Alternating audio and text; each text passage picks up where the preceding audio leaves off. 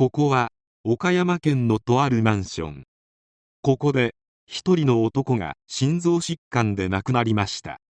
しかしいざ葬儀となった時に本名がわからないとのことで警察が調べたところその男は10年前の事件で指名手配されていた男でした。とても印象的なポスターでありほとんどの国民が目にしたこともあるにもかかわらずその男は堂々と生活していました。逃亡生活中何をしていたのかなぜ捕まえられなかったのか謎が謎を呼ぶ事件です。それではどうぞ。2001年4月20日徳島市の県営住宅の一室で火災が発生した。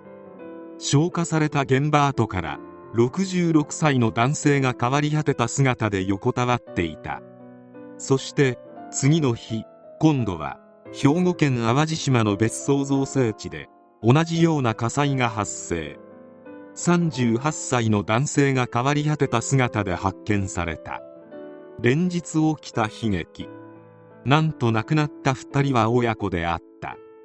偶然2人が火災で亡くなるなんてことがあるはずがない。調べてみるとやはりこれはれっきとした事件であった。2人の直接的な死因は火災ではなく首を絞められたことによるものであった。そして最初の被害者の自宅からは総額4000万円にも及ぶ預金通帳4冊が部屋から消えていた。徳島県警が懸命に捜査したところ捜査線上に一人の男が浮かんだ。それは小池俊和小池はギャンブル中毒で2人に対し多額の借金があった。すぐに小池を探したが自宅にも姿はなかった。しかし小池の軽トラックから2人目の被害者の血痕が発見された。間違いない小池が真犯人だ。そう確信した警察は小池を全国指名手配。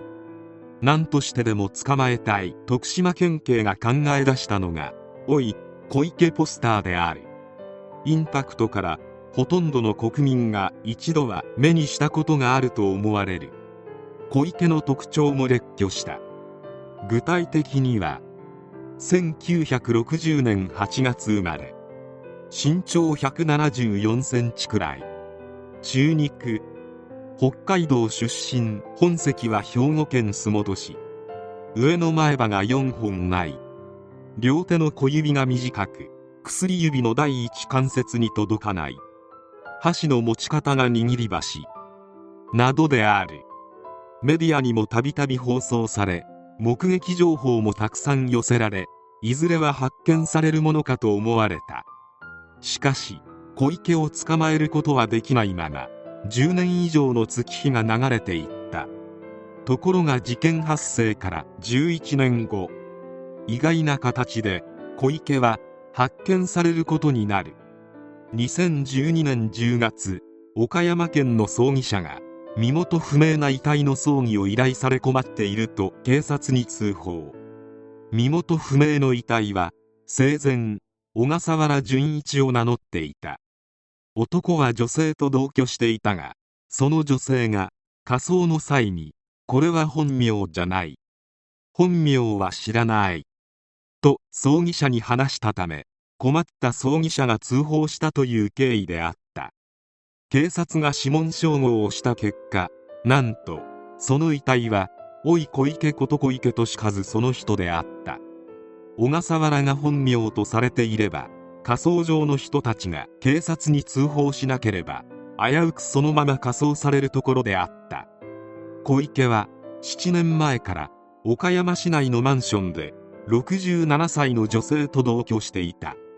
2012年10月19日の夜トイレで倒れている小池を同居する女性が発見し病院に運んだがすでに息を引き取っていた。その後警察は検視をしたが事件性なしとしてこの段階では指紋照合をしなかった。そして葬儀社にて通報により小池と発覚したわけである。同居していた女性と小池は事件の翌年の2002年同居女性が働く岡山県の飲食店に小池が客として訪問した時に出会った。当時小池は42歳女性は57歳。かなりの年齢差があったが2人は意気投合し男女の仲となる。この頃小池はチラシ配りなどの日雇い仕事をしながら安ホテルで寝泊まりするといった。逃亡生活を送っていた。指名手配犯とは夢にも思わなかった同居女性はこの男には何か裏があると思いつつも小池を自宅マンションに呼び同棲生活を開始した。いわゆる紐であるがこの生活は小池が亡くなるまで続いた。しかし恐ろしいのはあれだけのポスターやメディアを使って公開捜査したにもかかわらず逃げ切ったことである。特別報奨金300万円をつけて10年後の小池の予想姿写真も掲載したポスターもついで公開。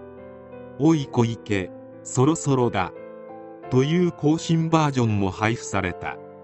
ここまでされてはとても外なんて歩けないだろうとまで思われていた。しかし小池は普通に普通に歩き回っていた。普通にホテルに泊まって普通に買い物をして普通に生活していた。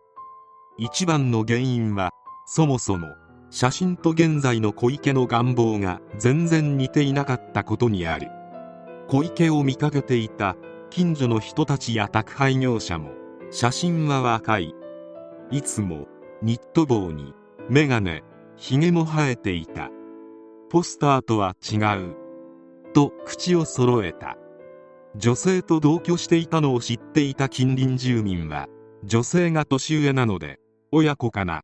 夫婦にしては離れすぎていると10回した。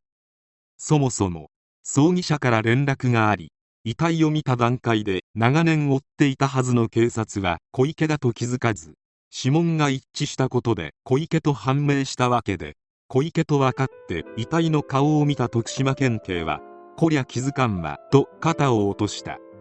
それほど写真と小池の顔はギャップがあったようである。特に老化が激しかったとのこと。事件で手に入れていた預金は一切下ろされていなかった。おい小池と記された指名手配書は小池が見つかるまで108万枚が配布されており目撃情報は4400件にも及んでいた。結局事件は不起訴処分となり真相ははっきりとわからないまま幕を閉じた。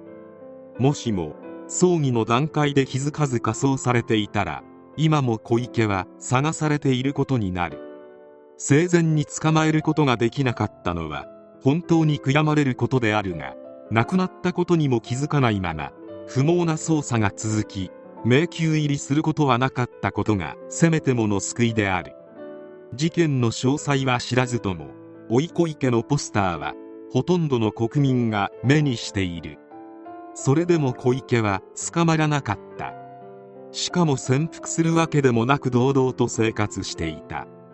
小池が生活していたマンションは岡山市の中心部で人通りも多い都会であった。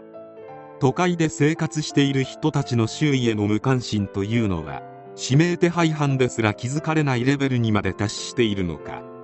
もちろんポスターの写真と実際の姿がかけ離れていれば気づけるものも気づけないだろうが指名手配犯の写真はいろんな場所に掲載されているが実際に発見できた事例は数少ない。法で裁けずある意味あの世への逃亡を許してしまった形になってしまったのは非常に残念である。現在追っている指名手配犯が一人でも多く捕まえられることを願う。